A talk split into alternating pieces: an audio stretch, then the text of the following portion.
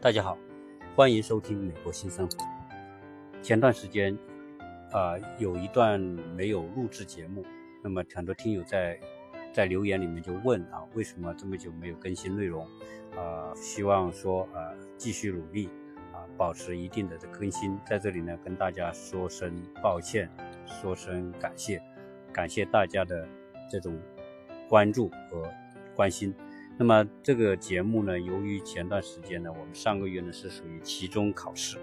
啊，在美国上课呢是要非常认真，他的所有的程序，老师都是按程序来的，你的这个学习内容、你的作业完成情况以及你的考试，你都必须是非常认真，而且他给你评分也是非常的细致，所以在美国这里呢，学习是不能够有半点的马虎。啊，所以呢，就占用了一定的时间，再加上呢，从上个月、上上个月开始，又给小孩呢他们参加这个足球训练。那么晚上的时间，我们从星期一、星期二、星期四、星期五这四个晚上，分别是他们晚上训练的时间，一个半小时。星期六的上午是他们的比赛时间，啊，这个，所以基本上他们的运动里面就要花这么多的时间。啊，在这个陪伴啊，这个来参加这种训练也好，比赛也好，家长必须是送过来的，他都是要开车的，而且家长都要陪伴。基本上在赛场旁边呢，都有很多家长在为孩子们加油鼓劲，所以啊，花的这些时间中，因此呢，就打断了很多我原来的这种节奏啊，所以有一段时间就没有更新内容和没有更新节目啊，在这里呢，跟大家做一个简单的说明。那么在上个星期呢，我还完成了一件啊重要的事情啊。这个在之前呢有一期节目，就是跟大家讲分享为什么我要带小孩在美国来做牙齿整形。那么在上个星期呢，这个重要的事情就是在他在牙齿整形之前要完成拔牙的工作。这个拔牙遇到了一些我们所没有想到的一些问题。啊，整个过程是这样，我们是朋友推荐找了一个牙科诊所，啊，在这边的牙科诊所是比米店还多，比中国的米店还多，所有的商业中心基本上都会有一两个这个牙科诊所，而且牙科诊所呢有各种不同类型的，有不同族裔的呃医生开的，基本上呢他们就是服从服务各自这个族裔的这个整形的工作。那么我们在这边呢，朋友推荐，那我们你这边也有很多华人的医生的诊所，当然我们也没有找这种华人医生诊所，啊，我们是找那些其他的这个族裔的啊开的诊所。那么我们那个呃前面我们说他做的这个这个是二十五个月的整个过程，那么前面这个过程就是拔牙的过程，因为他整形过程当中呢，他在拍拍片。这边的拍片比国内要细致，它的拍的都是 3D 动感的，能够看看不同的角度，你的牙槽骨、小孩的牙槽骨以及牙齿的情况。现在 Jacky 的牙齿呢，就是我老大呢，他的牙齿呢，因为牙槽骨没有充分发育，就是说没有长开，空间不够，他牙齿数量，人的牙齿数量是有这么多的，结果呢，他的牙齿就挤在这个牙槽骨里面。为什么牙齿会歪呢？就是。空间不够，牙齿多，所以就挤的它不能够排得很整齐，就挤得歪歪，就会出现歪和这个不整齐的情况，那么影响这个美观。到这边诊所给我们一检查，检查之后说，你的孩子要拔牙，啊，拔牙拔，我问他拔多少，那么医生说你要拔四颗牙齿，呃，意味着你的虎牙的两侧上下的牙齿都要拔掉。为什么要拔呢？因为你的牙槽骨空间不够，拔掉牙齿之后腾出空间，才再来排列你的牙齿，才能够有空间排得整齐。那我问他不拔牙怎么样？那如果你不拔牙，你的矫形的效果就会就会没有那么好，就很难做到你的嘴的形、嘴型啊、牙齿的排列做得那么好，所以要拔牙。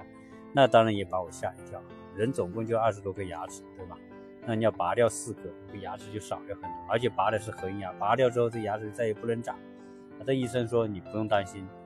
大部分的医生，呃，大部分的病人来做矫形都拔牙。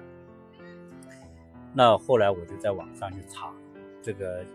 牙齿矫整形，我查美国的、谷歌的搜索，也查百度的搜索，查完之后我们发现，哦，原来真的是这样，就绝大部分的这个做牙齿矫形都要拔牙的情况，而且一拔就四颗，很少拔两颗的啊，因为拔两颗就不对不对称了，它只有拔四颗才能对称啊，在国内呃中国国内的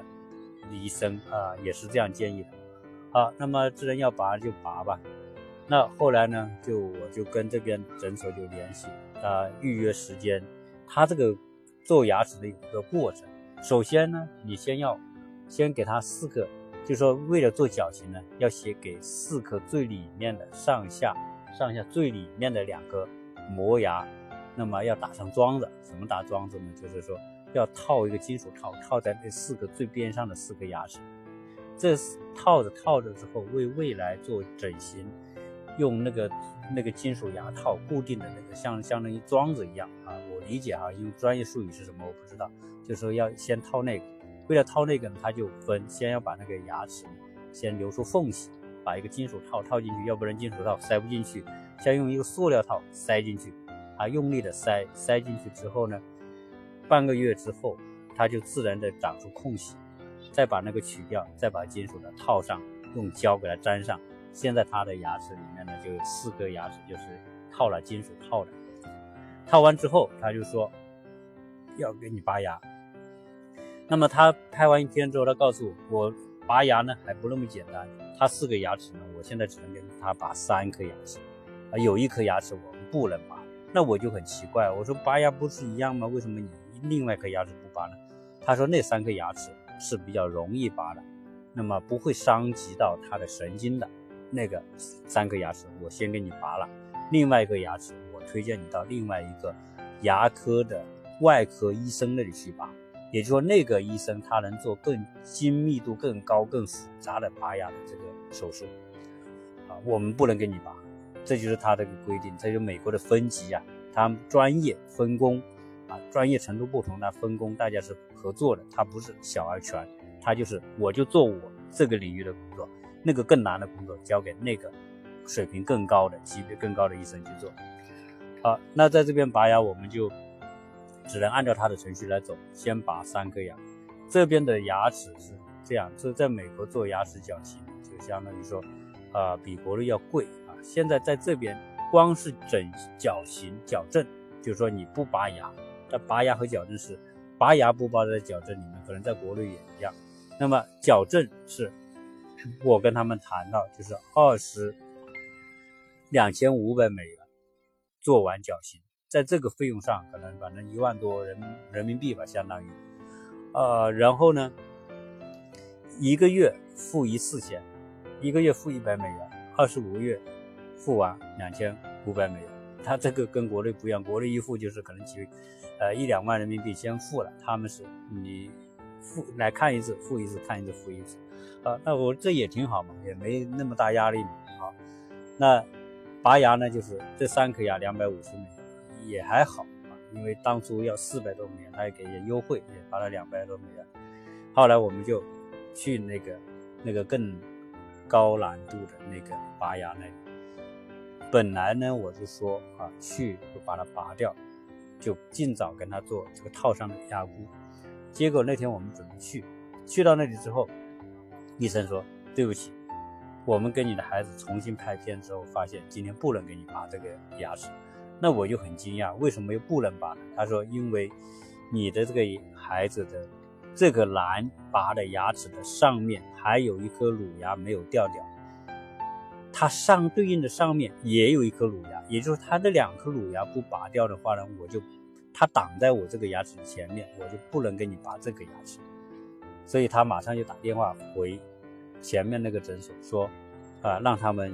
重新再把那两颗牙齿拔掉。好，那那就又重新预约时间，回回去之后预约时间之后，在几个星期之前去把那两颗乳牙又拔掉。所以实际上呢，在第一个诊所呢。他就一共拔了五颗牙齿，但这五颗牙齿好在有三颗是恒牙，那两颗是乳牙，反正迟早都要掉的。医生说你，你不用去等，迟迟早都会掉的，我就先给你拔掉。好，那我们去把它拔掉那两个乳牙之后，后来在上个星期就约到他，呃，Jacky 去拔这个最难拔的牙齿，正好呢，他是在这个这个春假，这个美国的小孩，他这个这个三四月份呢，就学校都有一个春假，就是放一个星期的假，啊，那正好，呃，拔这个牙难度大，我就说本来是预约不上的，因为那个诊所呢是非常的忙，他的排期非常满，也就是说这个美国的这个。医疗体系它的分工也是协作性的，那么 相对于这种难度很大的这种牙科手术，这种诊所相对可能不那么多，其他的这些普通的牙科诊所都是跟他们联系，有这种特别难拔的牙齿都要推荐到他们这里去拔。那么因为他排的很满，本来就说排不上，要给我预约到预约到五月份去，我说五月份太久了。我想早一点，正好是春假，我就跟他联系，看能不能够给我想办法。后来这医生说，如果你实在想在这个他的这个春假来拔这个牙齿的话，就只能在那一天的有一天的早上七点钟可以给你安排。那正好我说七点就七点嘛，反正无非是早点起嘛，我就同意。那个结果就上个星期三，那我们七点钟。啊，去预约预约之后呢，早上的六点钟我们就得起床啊，六点起床之后呢，我们就开车半个小时啊。医生说在之前从半夜就不能开始吃东西了，你就不能吃任何的东西，不要喝水，不要喝饮料什么的，你必须让他保持空腹。为什么？因为他要打全身的麻醉麻药啊。这个大家知道，这个全身麻醉之后呢。他的肠胃系统也麻醉，他有可能就会，如果吃很多东西的话，会导致他可能会大小便失禁这一类的情况，所以就不让吃东西。啊，后来我们就按照他遵遵照他的这个吩咐，我们就去早上去，我们是第一个到。就是老美也很勤快啊，就是说，因为可见什么呢？可见他这种按病例很多，他按正常的时间他是没有办法来安排安排完这么多的。所以他就从早上七点钟就开始工作了。那我们到那里，我们第一个到，报道完之后，那么他就给付费啊，这个那个，这个付费啊，这颗牙齿，我们前面那个诊所就告诉我，你去那边，这边付费是比较高的，我们也不知道多少。他说你去问那个医诊所就知道。结果我们一问，吓我们一跳。他说按正常的，你这个你这个牙齿呢？那么是要一千四百美元拔这颗牙齿，我问说为什么这么贵啊？这不是超出我们想象，我们都没有预计说会有这中间会有这么一个插曲。他说你这个牙齿特别难，那个这个医生出来跟我们解释，他说我们给你重新拍了片子，那么前面啊重新拔完那两颗乳牙之后，我告诉你为什么这么难，因为你这个牙齿。离你的牙槽骨的神经特别近，就是挨得很近。如果一不小心的话，有可能伤及到那个神经。伤及到那个神经的结果是什么呢？就是说，有可能导致他整个面部这一块神经就失控，有可能他就嘴巴可能是歪，脸型歪。啊，这大家看过很多，啊，这个面部神经受损的人，啊，出现的这种状况。他说这个是很危险的，所以。需要在我们这边做，那么后来我说跟他讲我们的情况，我们也希望他给优惠，因为我们在这边上学啊什么的。那这边呢，后来后来说这样吧，我给你优惠，谈来谈去他优惠六百美元，所以后来我们就帮他付八百零五美元来拔那一颗牙齿，当然相当于六千人民币嘛，啊，这个这个也是超出我们意料之外的。那当这个我们也很担心，所以那天办完这个手续，付完费之后。那么说，那么让他进去吧。进去他先做准备。那医生呢，先把各种准备工作做完。做完之后，后来他就跑出来跟我们讲：“哎，他说你们谁进去看一眼他？他说在他做手术之前，我让你看一眼。这个他这个说法又又又让我们中国人觉得不好嘛，预兆不好嘛，好像做手术之前说人好好的，哎，你先看一眼。做完手术之后是什么样也不知道，是吧？会不会出什么问题啊、意外？所以让你看一眼。”但也没办法，这个这个老美就是这样啊，他好像是，你你觉得他是人性还是怎么样，我也不知道。反正就说让你去看一眼，那妈妈就就变得有点紧张了，那就看一眼吧，走进去走进去看，哦，他躺着呢，还清醒着呢，还等于说他手术还没开始做，啊，看完这一眼之后，他们才开始做那个手术。好，那我他妈妈出来之后，他说你等三四十分钟，手术可以做完。那我们只能坐在外面等，心里也很很忐忑，因为想到说这个这个牙这个敏感度那么大，会不会伤及到神经呢？我们就不停的跟他祷告，啊，跟他保佑他这个手术能够平安。呃，这个过程我们也是坐在外面有点焦虑啊，这个毕竟因为这个是一个比较有点难度的手术。结果过了三十多分钟之后。那个一个护士，相当于助手跑出来跟我们讲，他说他可以手术做完了，他仍处于睡眠状态，呃，但是手术做得很好。他这么一讲，我们也很放心了。他说现在这样，你们可以去一个人看他一下。那么要讲英语的，会讲英语的。好的，我就只能我去。他妈妈英语不太好，那我去。我进去之后，那个那个助理就带我到那个那个有个休息室，而且我看杰克就躺在那里。迷迷糊糊处于睡眠状态，他说我把他叫醒看一下，他就把杰克叫醒。他说喂喂喂，起来起来，呃，看他是谁。然后杰给看了一眼，哦，他叫了我一下，OK。他说他现在很想睡觉，但是呢，基本上他都是没问题，挺好的。晚一一会儿之后，你就可以把他，呃，把他搞到车上，那么再带他回家。那后来我们就把车啊什么准备好，让他。医生呢就做他给你做各种指南，什么指南呢？就是说，啊，做完这个手术之后要注意哪些事情，能吃什么，不能吃什么。他现在属于麻醉状态，醒了之后他会痛，你要去开个一处方给我说，你去医院去这个药店拿药，拿完药如果他牙齿痛，你就给他吃这个药啊。总之你让他睡，睡到他醒来为止。这就是这个这个拔牙的那一天拔牙的这个。状态和过程，后来我们就啊把他带回家，然后去医院去去药店去拿那个药。当然这个药也挺有意思，因为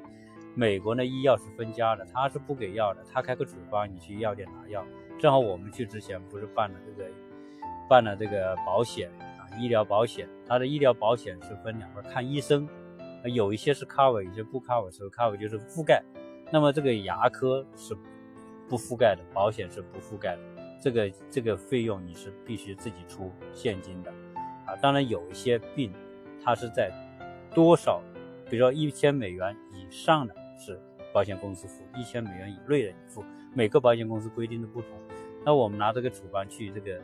去这个药店买药，当时这个我买保险的时候人告诉我，你去买药的时候出示你的保险卡，他会给你优惠。我也不知道，我第一次用，我就去买药，然后我就跟他说，我说我有保险卡。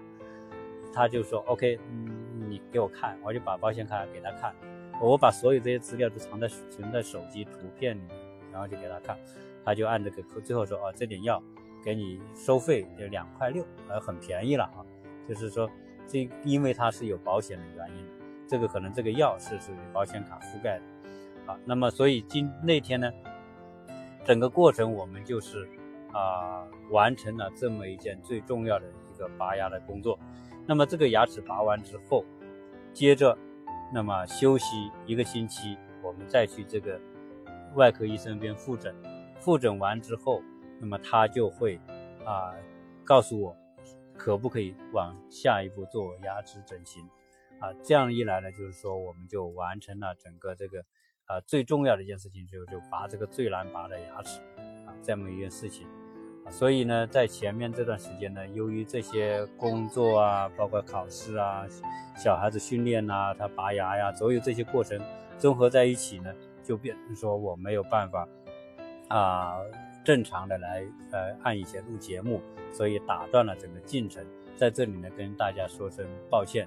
那么在后面呢，我会啊继续的努力，那么抽时间啊把这个节目继继续做下去。呃，关于这边的牙科呢，他实际上他现在只做到一半，呃，拔完牙齿，那么应该从下个星期开始就可以开始做整形。其实后面的过程，到时候是什么情况，我再跟大家做分享。因为实际上呢，这个这个美国的牙齿啊整形跟中国是不是一样，我不知道。但是，呃，在这边我很庆幸说，我在这边这个牙齿，呃，会。会有这种专业级别的对那种特别难拔的牙齿来做这种分别处理啊。为什么做这样分别处理呢？因为这个神经连和这个牙齿和神经连得特别近。那在国内，如果我因为我国内我没有做到这一步，就不知道国内是怎么处理，是直接在口腔医院直接把这个牙把这个最难拔的牙齿管它三七二十一拔了呢？还是说也会像这个美国这样分分级来处理呢？但我相信在国内，这个口腔医院都是小而全的，那有可能就是在这个牙科医院做。但真的如果遇到这种情况，触伤及到他的神经，这种损害就可能是终身终身的损害。所以从这点来说，我我觉得我们还是很庆幸美到美国来做这个，啊，最起码我们获得一种安安宁嘛，就心理上是一种踏实。而且他这个牙齿拔的也很顺利，也神经也没有受到伤害，那多付这个钱，虽然是要多付，多付几百美元，啊几千人民币吧，但是我觉得从从一种内心安全来说，这种这种付出也是也是有价，所以呃未来呢有很多家长可能你的小朋友有可能要面临着他的做矫形的问题。啊，我在这里也跟大家分享这个过。第一，拔牙对于很多牙齿不整齐的孩子来说，拔牙可能是必须的，这个也不用太担心。啊，普通的牙没什么大问题。如果是你在国内啊，你就跟医生讲有没有这牙齿离神经特别近的，可能危险性比较大的。如果有这种，那你就慎慎重对待。如果你是在美国做矫形，我当我相信这个就没什么大问题，因为。这个美国是分得很清楚的，如果遇到这种情况，他一定会推荐你去那种，啊，级别更高的、这种水平更高的、专业性的拔那种高难度牙齿的那种医生那里去，这样呢，降低他的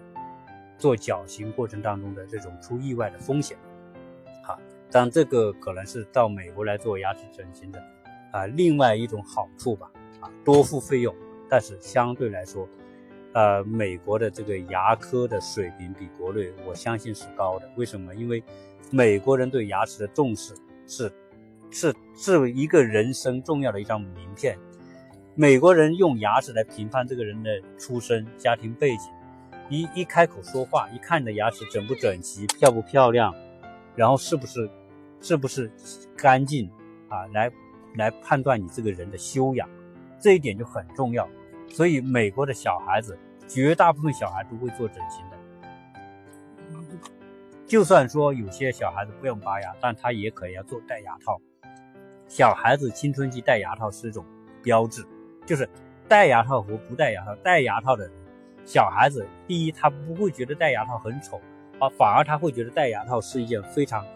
非常好的事情，让人知道我对牙齿很重视，我的家庭对牙齿很重视。这个就是向向外界宣布啊，我是一个非常注重自身的形象的，又有家庭有教养的这种背景，所以大家都戴牙套不会觉得丑，反而觉得很自豪。这是在美国，而且我在这边跟各行各业人打交道，我都会观察他们的牙齿，真的像这个在媒体上所说的那样，那些。有好的职业，职业很好的那些人的牙齿，你看他的牙齿真的都大，绝大部分真的都是很漂亮，包括一些五六十岁的人的牙齿，你去观察它都是很漂亮。所以美国人爱牙齿的传统是在，不是说最近才是这么爱牙齿，实际上美国人爱牙齿的传统是在，是在很早，可能在五六十年代甚至更早，他们就是重视牙齿。所以才导致美国的牙科医生啊那么多啊，因为需求量巨大，人人都得做，因此说这个行业这个职业非常受人关注。所以为什么说在美国，牙科医生是名列收入最高的职业之一啊？比普通医生的收入还要高，就是原因就是这里。你看我那天去做小孩这个拔这个最难拔的牙齿，我在这里待了两个多小时。最少有四五个这种，也就是不到一个小时，但平均平均三四十分钟就有一个病人从那个呃那个手术台出来，拔完牙齿出来，啊，所以这个牙齿在美国是一件非常非常重要的事情啊，护理牙齿牙齿矫形非常重要。所以未来如果你的小孩在国内做，啊，你也知道大概会有些什么样的情况。来美国做，啊，如果遇到这种拔特拔特别难拔的牙齿的情况，你也不要觉得意外，啊，在美国就是这么做的，可能你多花点钱，但是你你会获得一种安全感，啊，这就是呃成熟的美国成熟的牙科牙医市场的状况。那么这一期呢，就跟大家啊简单的分享这里。那么后期的节目呢，我再陆续跟大家分享。那么如果觉得有帮助，呃，拜托各位多跟我分享这些节目到你的朋友圈。谢谢大家的支持，谢谢大家的关心。这一期录到这里，谢谢。